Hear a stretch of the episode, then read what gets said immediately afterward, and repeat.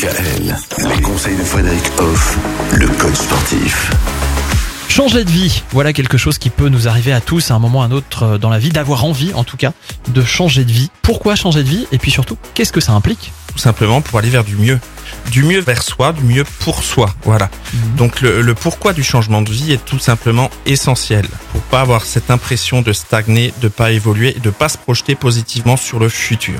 Mais cela induit clairement une prise de risque parce qu'il est vrai que on change l'habitude du coup. On sort de l'ordre établi. Il faut se donner les moyens de faire ce changement de vie, que ce soit la sphère euh, professionnelle, la sphère personnelle, la sphère sociale, enfin tout ce qui touche l'individu permet ce changement nécessaire et bien. Mais cela Ouais. dit, un risque, ça reste un risque. C'est-à-dire qu'on on, on sait jamais si l'herbe est réellement plus verte ailleurs. Alors Michael, j'aurais une question. Est-ce qu'il est mieux de rien faire et de regretter toute sa vie? Non, sans doute que non.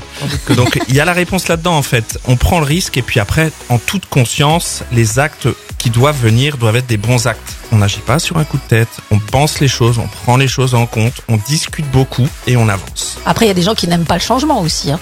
Oui, parce que c'est confortable encore une fois. Le changement est quelque chose d'indispensable dans la vie.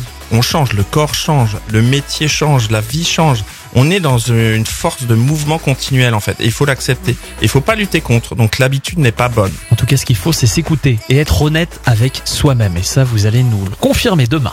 Retrouvez l'ensemble des conseils de DKL sur notre site internet et l'ensemble des plateformes de podcast.